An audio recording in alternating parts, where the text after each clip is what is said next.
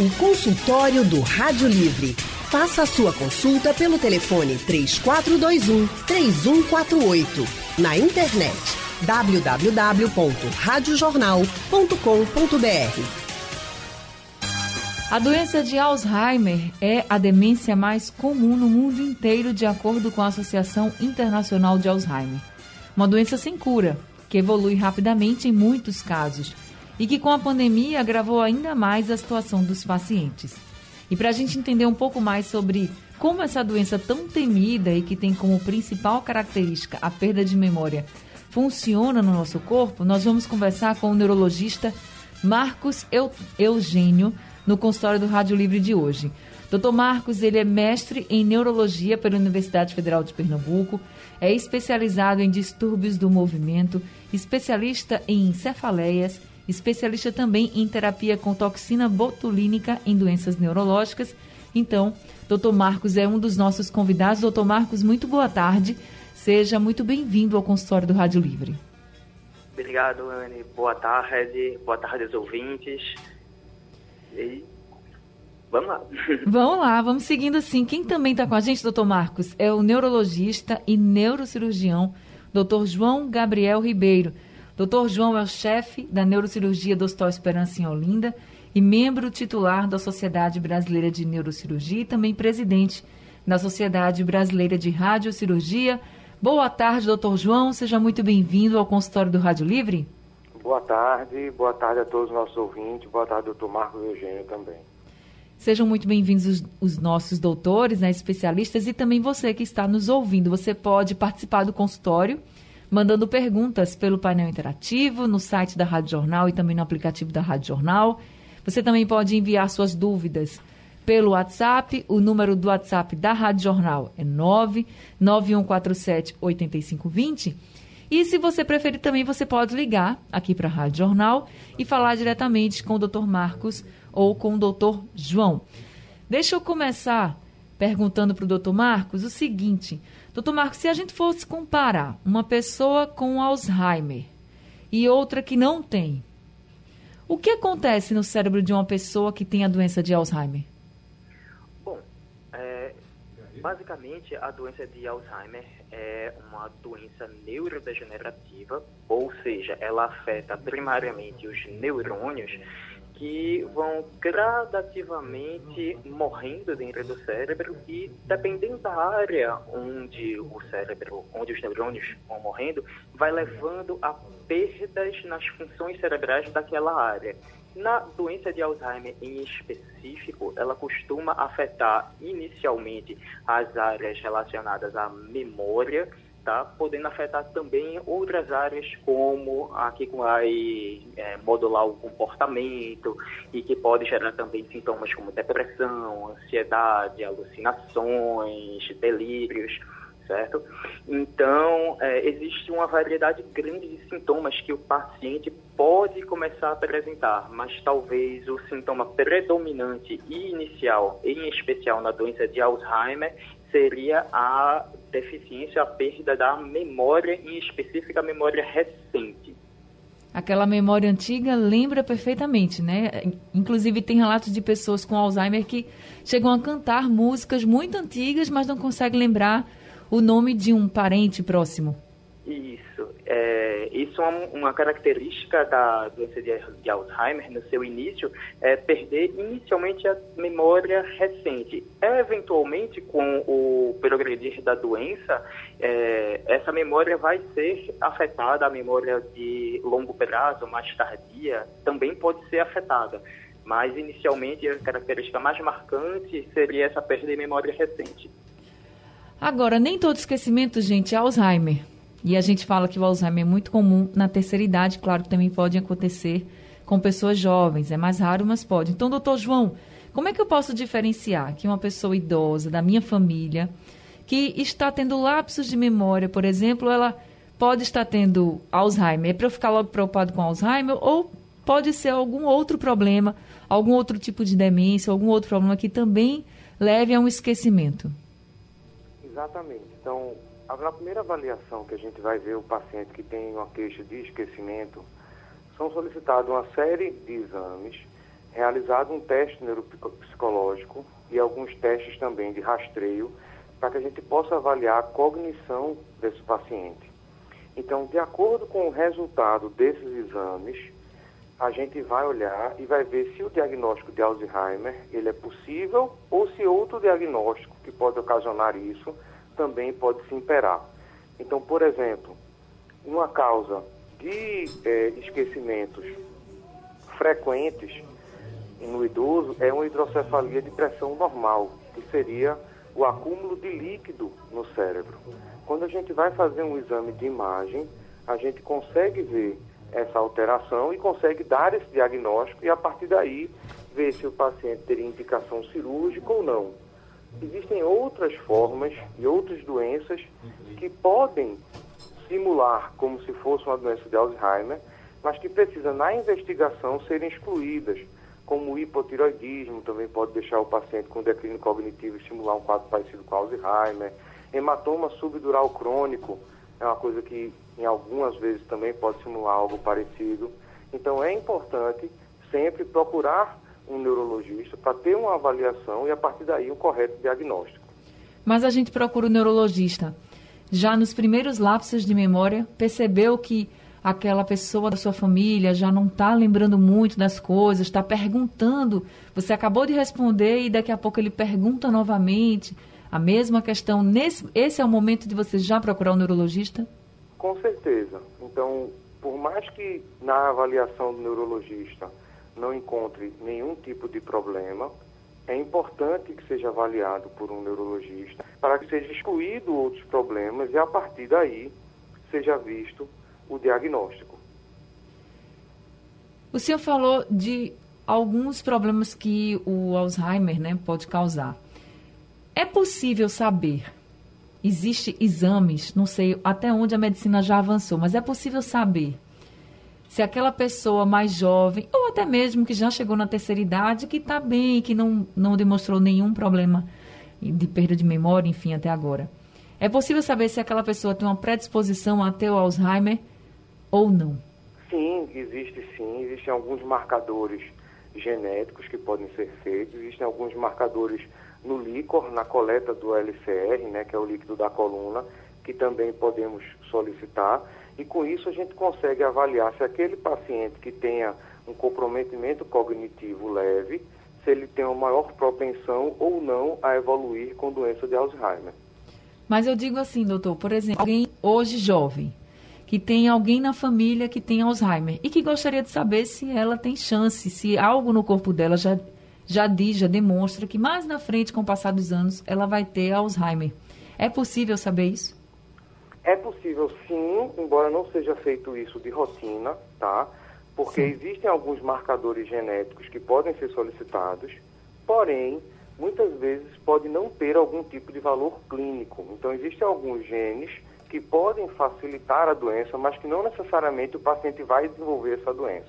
Existem algumas formas genéticas de doença de Alzheimer, que não é a maioria dos casos, é sim a minoria dos casos, e a partir daí, nesses casos de doença genética, é que teria uma indicação de você pesquisar geneticamente os indivíduos do, da, da família. Mas aqueles casos onde existe apenas um familiar com quadro de doença de Alzheimer e que a gente quer saber se o filho vai ter um aumento de chance, geralmente a gente não realiza um teste genético nesses pacientes, porque muitas vezes, além de não ter um resultado conclusivo, ainda pode ser que não necessariamente o paciente desempenhe essa doença. Entendi. Doutor Marcos, quando a gente fala que a genética, por exemplo, não é a maioria dos casos, qual então a maioria dos casos que a gente pode classificar do, do Alzheimer? Se não é a genética, seria que outros fatores, por exemplo?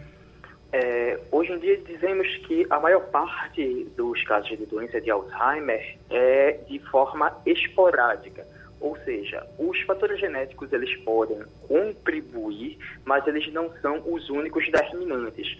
Tá? Então é como se fosse um somatório de fatores de risco.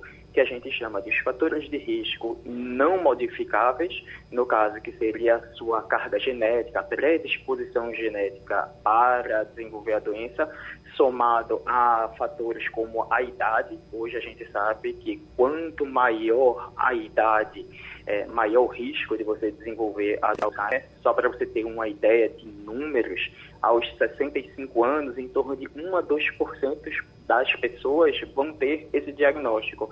E quando a gente vai acima dos 80 anos, esse número pode passar até acima de 30%. De 30% tá? Uhum. Então, é, esses são os fatores de risco não modificáveis. Nós não temos como modificar a genética nem a idade. E existe também a questão do ambiente, no caso, os fatores de risco que a gente pode modificar. Talvez aí é onde a gente possa mais falar com os ouvintes, assim, em caráter informativo, é o que, que pode ser feito para tentar evitar, tá certo? Ou pelo menos adiar um desenvolvimento de uma doença como essa. Então, situações como a obesidade, o diabetes descompensado, tabagismo, alta ingestão de açúcar, pacientes que têm transtornos do humor, como depressão, inatividade física, é, ou então até mesmo coisas como uma perda auditiva não tratada, todos esses fatores, nenhum deles isoladamente vai fazer é, você desenvolver a doença, mas em conjunto, a, o somatório desses, desses fatores de risco genéticos não modificáveis com esses modificáveis que a gente falou, é que vão fazer você ter a doença no futuro ou não. Em jovens também? Normalmente em pacientes jovens, ou seja, aquela abaixo dos 65 anos, quando o paciente realmente desenvolve sintomas do tipo demência, ou seja, um declínio cognitivo, geralmente há uma participação genética mais importante, é o que a gente chama de demência pré-senil tá? antes dos 65 anos. É, em pacientes mais jovens, é importante a gente salientar para os ouvintes que os esquecimentos que os mais jovens apresentam, na grande maioria, não se manifestam como doença de Alzheimer. E sim são esquecimentos de fatos cotidianos, muitas vezes associados a déficit de atenção, normalmente tá? Ou seja, aquela pessoa que está com muitas atividades ao mesmo tempo, pensando em muita coisa ao mesmo tempo, muito ansiosa, deprimida, é, trabalhando muito e tem muita coisa na cabeça, acaba não conseguindo manter o foco em todas as atividades que vem realizando e tendo os esquecimentos do cotidiano, em, como por exemplo, as queixas mais comuns, esquecer uma panela no fogo, vai na geladeira buscar alguma coisa, abre a geladeira, não lembra mais o que foi buscar, guarda dinheiro em algum lugar, não lembra mais onde guardou ou algum objeto. Então esses esquecimentos cotidianos, eles geralmente não se manifestam, não são sintomas típicos de uma demência, de uma doença de Alzheimer essa imagem de um déficit de atenção. Tá certo. A gente vai ter que dar uma paradinha agora no consultório e vou para o intervalo, mas na volta a gente continua falando sobre o Alzheimer, para que nossos ouvintes possam tirar as dúvidas também. Eu já vou voltar com a participação dos ouvintes por telefone, painel interativo e pelo WhatsApp, e também com os nossos doutores, inclusive falando sobre tratamento, a importância do tratamento quando a pessoa tem o, o, Alzheimer. É uma doença que não tem cura, mas tem tratamento e é importante tratar. Nós estamos no Fevereiro Roxo, que é um mês de alerta e conscientização sobre o Alzheimer, e estamos conversando com o doutor João Gabriel Ribeiro, ele que é neurocirurgião, chefe da neurocirurgia do Hospital Esperança em Olinda, presidente da Sociedade Brasileira de Radiocirurgia e também membro titular da Sociedade Brasileira de Neurocirurgia. Também estamos conversando com o neurologista, mestre em neurologia, especialista em distúrbios do movimento, o Dr. Marcos Eugênio. E quem está na linha agora para participar do consultório com a gente é o nosso ouvinte, o Jaziel, de Beberibe. Jaziel, muito boa tarde, seja bem-vindo ao consultório do Rádio Livre. Boa tarde, Anne. Vem bem, Anne. Eu estou com uma pessoa próxima a mim, uma mulher, 49 anos. É, eu ligo para ela duas, três vezes num dia e ela diz que eu não liguei para ela e que ela que está ligando muito para mim. E ela tem assim, esquecimento, vai abrir a geladeira realmente, não sabe o que vai pegar. Dinheiro ela guarda, não sabe onde bota. Panela no fogo também já esqueceu algumas vezes. E eu falo com ela duas, três vezes no dia, quatro, e às vezes ela diz que eu não liguei para ela. Isso, e a mãe dela já teve Alzheimer também, está com 49 anos. A mãe dela já teve? Já teve, sim. Já, já é falecida, mas teve também. Entendi. Então você já está preocupado que isso possa ser um sinal, seria isso, Jaziel? Exatamente, é porque assim, ela está esquecendo demais. Eu, como é que eu ligo com uma pessoa duas, três vezes no dia e a pessoa não lembra que eu liguei? Aí, aí, fica cobrando de mim que eu ligue para ela. Então vamos começar com o doutor João. Doutor João, o que é que o senhor acha? Acha que essa moça, a amiga do Jaziel, de 49 anos, deveria procurar ajuda já? Com certeza. Então, é importante, diante desses sintomas e dessas queixas, para que ela procure uma ajuda médica de um neurologista que vai examiná-la, vai ouvir bem as queixas. É importante também que um acompanhante vá, porque, como, como ele mesmo relatou, ela não sabe que está esquecendo, na é verdade. Então, é uma queixa que é da família, isso. Então, é importante que vá um acompanhante também. Vai ser avaliado do ponto de vista cognitivo. Vão ser solicitados exames que possam excluir outras doenças e a partir daí se terá um correto diagnóstico e a partir do diagnóstico se iniciará o tratamento para esse diagnóstico. É possível que seja Alzheimer, é possível, não é impossível diante das queixas. Porém, existem várias outras doenças que também podem ocasionar esse tipo de sintomas que precisa ser avaliado e precisa ser excluído. Tá certo. Agora a gente vai ouvir o áudio enviado pelo Ricardo de Carpina para o nosso WhatsApp. Boa tarde, boa tarde, Ana Marreto. Aqui é Ricardo de Carpina. É, eu queria saber sobre esse negócio de Alzheimer e demência. Eu tenho 44 anos e às vezes eu fico parado sem saber o que eu ia fazer. E dá em decorrente de uma duas vezes no, no dia. Isso já é um sinal para ter cuidado? Obrigada, Ricardo, pela sua participação aqui no consultório do Rádio Livre. Uma boa tarde para você, doutor Marcos Eugênio. O Ricardo tem 44 anos, está aí até fora da faixa mais preocupante, né? Ele também deve realmente já procurar ajuda, já procurar um especialista? É, boa tarde, Ricardo. É, essa queixa é uma queixa bastante recorrente nos consultórios de neurologia, tá? Mas se você prestar bem atenção na queixa principal dele, aparenta mais que ele está com uma dificuldade de lembrar-se o que, que, tá, o que ele tem que fazer, mas que ele acaba lembrando do que um esquecimento propriamente dito. Um esquecimento me diz que o paciente adquiriu uma memória e posteriormente ele perdeu esta memória. Certo? Então, o paciente, quando ele acaba eventualmente se lembrando, isso denota mais que talvez ele esteja com uma dificuldade de recobrar a memória mais do tipo por conta de falta de atenção, como a gente falou. A Sim. atenção, a codificação daquilo que você está fazendo é um passo para a aquisição da memória. Então, se você está lendo um livro, por exemplo, se você vai é, para decorar o que está ali escrito, entender, você tem que dar a devida atenção àquilo. Senão você acaba lendo aquela página e tem que reler tudo novamente, porque você não deu a devida atenção a aquilo que você está fazendo. Então, na maioria dos casos, como eu comentei, desses pacientes mais jovens com esse tipo de queixas cognitivas leves, é, se se mostra mais como um déficit de atenção ou um quadro de ansiedade ou um quadro de depressão. Porém, obviamente, é, se isso está levando a prejuízos nas atividades de vida do paciente, levando a incômodo ele, é muito importante que ele passe um neurologista para fazer uma avaliação cognitiva formal. Existem testes que a gente faz para não só a memória, mas para as diversas áreas da cognição, tá? que vão ajudar a gente a fazer esse diagnóstico diferencial do que está realmente acontecendo com ele. Então é bom aí para todo mundo que escutou agora o doutor Marcos já ficar bem atento. Você pode estar tendo uma dificuldade de lembrar, então é bom também diferenciar, né? A dificuldade de lembrar de algo com o esquecimento, que seria realmente essa perda de memória. Isso. Agora, quem está na linha com a gente para participar do consultório é a Maria de Petrolina. Oi, Maria, boa tarde para você. Seja bem-vinda ao consultório do Rádio Livre. Boa tarde, Ana. Anne. Anne? Oi, pode falar, Maria, estou lhe ouvindo. Anne, eu gostaria, eu vou fazer uma pergunta para os médicos, é o seguinte, meu pai e minha mãe têm Alzheimer. Eu tenho 52 anos e eu ouvi ele falando da obesidade, da depressão e da perca auditiva, Sim. certo?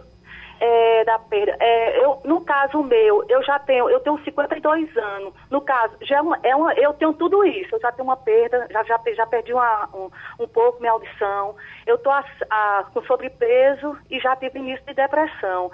Já é o caso de me, de me preocupar? Doutor João, o que é que o senhor acha?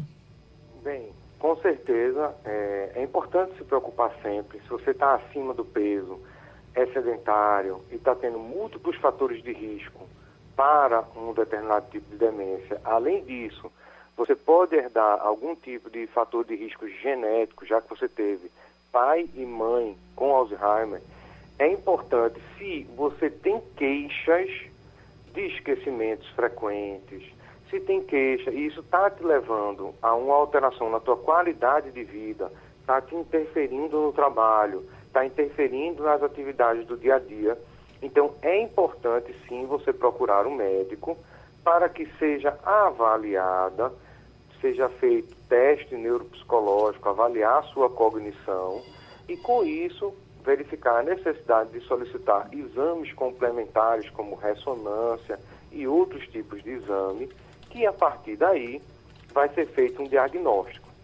Lembrando que a depressão realmente causa, por alteração da, da atenção, pode causar um quadro muito parecido com Alzheimer, que seria um tipo de demência associada à depressão, já foi chamado anteriormente de pseudodemência depressiva.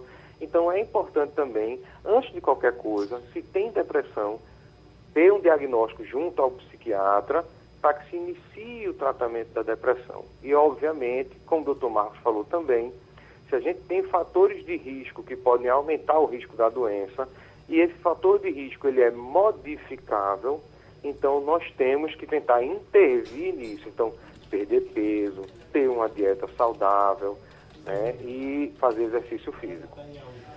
Doutor Marcos, como a gente vem falando sobre essa questão do tratamento, eu já queria entrar no tratamento, porque quando a gente fala de Alzheimer, todo mundo sabe que é uma doença que não tem cura. Mas tratar é importante, principalmente desde o início, né? Sim, com certeza. É, primeiramente, é, a gente tem que saber que existem dois tipos que a gente vai fazer de tratamento que a gente vai fazer nesse paciente, os tratamentos farmacológicos e os tratamentos não farmacológicos, que são tão importantes quanto as medicações, mas muitas vezes negligenciadas. Tá? As medicações disponíveis comercialmente nos dias de hoje, elas visam mais o tratamento dos sintomas da doença, tá? fazer com que o cérebro consiga funcionar melhor, para com isso a neurodegeneração, aquela morte neuronal que a gente comentou anteriormente, ocorra de uma maneira mais lenta, porém não existe, infelizmente, até hoje, nenhuma medicação que realmente interrompa o processo patológico, ou seja, a doença, infelizmente, ela continua sendo progressiva. Porém, as medicações fazem com que as perdas funcionais do paciente se tornem o mais lento possível, tá? Que assim o paciente vai ficar o mais, a maior parte do tempo funcional e perdendo menos função e com uma boa qualidade de vida a parte não farmacológica do tratamento tá, é tão importante quanto que vai envolver terapias como a reabilitação cognitiva, tá? assim como também é importante manter o tratamento da fisioterapia, muitas vezes da fonoaudiologia, quando é necessária. Então, o tratamento da doença de Alzheimer não é apenas com comprimidos, com medicações, e sim uma terapia multiprofissional, tá? que vai envolver físio, fono, terapeuta ocupacional, psicologia, o médico, cuidados de enfermagem. Então, esse cuidado holístico é bem importante no segmento no paciente com doença de Alzheimer. Até porque a gente tem que ressaltar aqui para as pessoas que a doença de Alzheimer ela pode se interferir na fala, ela pode também causar um processo depressivo no paciente. É preciso ter paciência, né? Os familiares têm que ter muita paciência, ter consciência disso e por isso que o tratamento é tão importante. Agora, doutor João, existem estimativas de que em 2050, por exemplo, a gente triplique o número de pessoas que vão ter Alzheimer.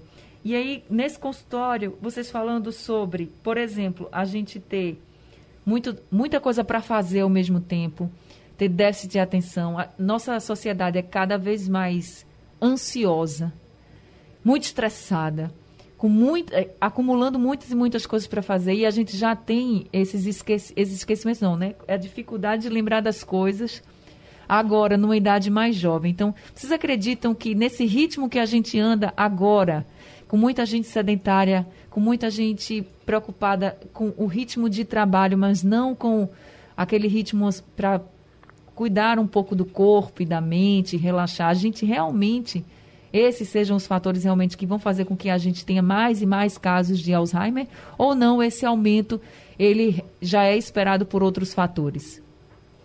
Com certeza. Então, como você mesmo falou, há, um, vem ocorrendo um aumento nessa quantidade de fatores de risco que podem levar a Alzheimer. Além de um envelhecimento da população. Então, cada vez mais, o ser humano ele vem vivendo mais e, como o Dr. Marcos falou, conforme o, o paciente vai ficando mais velho, vai aumentando o risco de se ter Alzheimer. Além disso, obesidade vem aumentando, diabetes vem aumentando, Fatores vasculares também vem aumentando. Hipertensão também. O sedentarismo muitas vezes também é um grande fator de risco. Então, cada vez mais por conta da nossa sociedade está se mobilizando mais fácil com os meios de transporte. Então, há, diminui muito a quantidade de exercício físico. A alimentação é uma coisa também que vem em piora, se a gente vem avaliando o aumento de consumo de fast food, de alimentos ricos em açúcar, em gordura, tudo isso vem também aumentando. Então, por conta de todos esses fatores, a longo prazo ocorrerá um aumento na estimativa de Alzheimer. Agora, obviamente que se houver uma conscientização da população, se houver é, uma massiva parte, uma massiva propaganda, digamos assim, do governo a respeito da eliminação desses fatores de risco. Porque esses fatores de risco são fatores de risco para inúmeras doenças, não só para Alzheimer, né?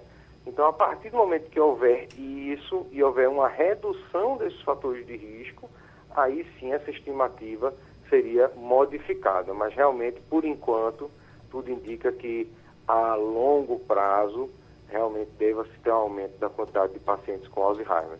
Para a gente ter uma ideia, existem estimativas de que hoje a gente tem aí 50 mil pessoas sofrendo com Alzheimer. Em 2050 a gente triplique aí, chegando a cento, aliás, 50 milhões de pessoas em todo o mundo. E aí chegando a 2050 a 150 milhões de pessoas. É muita gente sofrendo com Alzheimer. Queria só perguntar para o doutor João o seguinte: estudar mais. Se eu se eu estou estudando muito, se eu estou trabalhando muito meu cérebro nessa questão do estudo, da leitura, em atividades também de raciocínio lógico, por exemplo, né? Tem muita gente que gosta de muitas atividades que exigem raciocínio, quebra-cabeça, enfim, fazer coisas que estimulem muito o cérebro desde jovem até mesmo numa idade mais avançada. Isso pode me ajudar a não ter Alzheimer ou se eu tiver, ter uma forma mais leve. Com certeza. Então, é... existem alguns estudos mostrando que o Alzheimer afeta mais uma, uma população que tem uma menor quantidade de leitura, uma menor quantidade de instrução técnico-científica em termos de, de estudo ao longo dos anos. Se a gente avaliar a incidência de Alzheimer em professores universitários, não é que isso não aconteça, mas acontece em uma menor frequência com relação a outros tipos de população. Então, é, eu gosto muito de fazer uma analogia, né? se você quer ter, ser musculoso, né, ter força física, você tem que fazer exercício físico, fazer musculação. Se você quer ter um cérebro desenvolvido, com boa memória, com, boa, com bom funcionamento, tem que exercitar o cérebro também. Então, é importante sim a leitura, é importante o estudo, é importante hábitos de vida saudável também. Não adianta somente a gente ter esse tipo de cuidado e não cuidado com relação à alimentação, exercício físico, etc. e tal.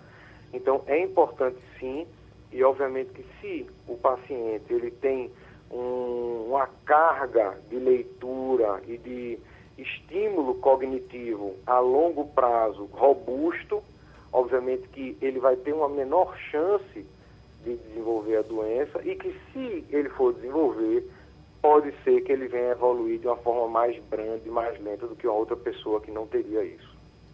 Tá certo, doutor João Gabriel Ribeiro, muito obrigada por esse consultório de hoje, por todas as orientações que o senhor trouxe para a gente, viu? Muito obrigado pelo convite e uma boa tarde a todos. Uma boa tarde, seja sempre muito bem-vindo aqui no consultório e também seja sempre muito bem-vindo no nosso consultório o doutor Marcos Eugênio. Doutor Marcos, muito obrigada por essa tarde de tantas orientações para os nossos ouvintes e tantos esclarecimentos também. Seja sempre muito bem-vindo ao consultório. Muito obrigado, muito obrigado também aos ouvintes aí ao convite para participação, tá certo? É, espero aí ter ajudado aí as pessoas a tirar dúvidas e orientado um pouquinho mais aí a respeito dessa doença tão séria. É verdade, ajudou sim, ajudou muito já espero o, já se sinta convidada para um próximo consultório. A gente vai marcar outros consultórios para recebê-los aqui novamente. Muito obrigado, um abraço para os dois doutores, doutor Marcos e doutor João. Obrigado a todos os ouvintes. Produção é de Gabriela Bento, no site da Rádio Jornal Isis Lima. Trabalhos técnicos de José Roberto Camutanga e Big Alves. E a direção de jornalismo é de Mônica Carvalho. Sugestão ou comentário sobre o programa que você acaba de ouvir, envie para o e-mail ouvinte@radiojornal.com.br ou para o endereço Rua do Lima 250, Santo Amaro, Recife, Pernambuco.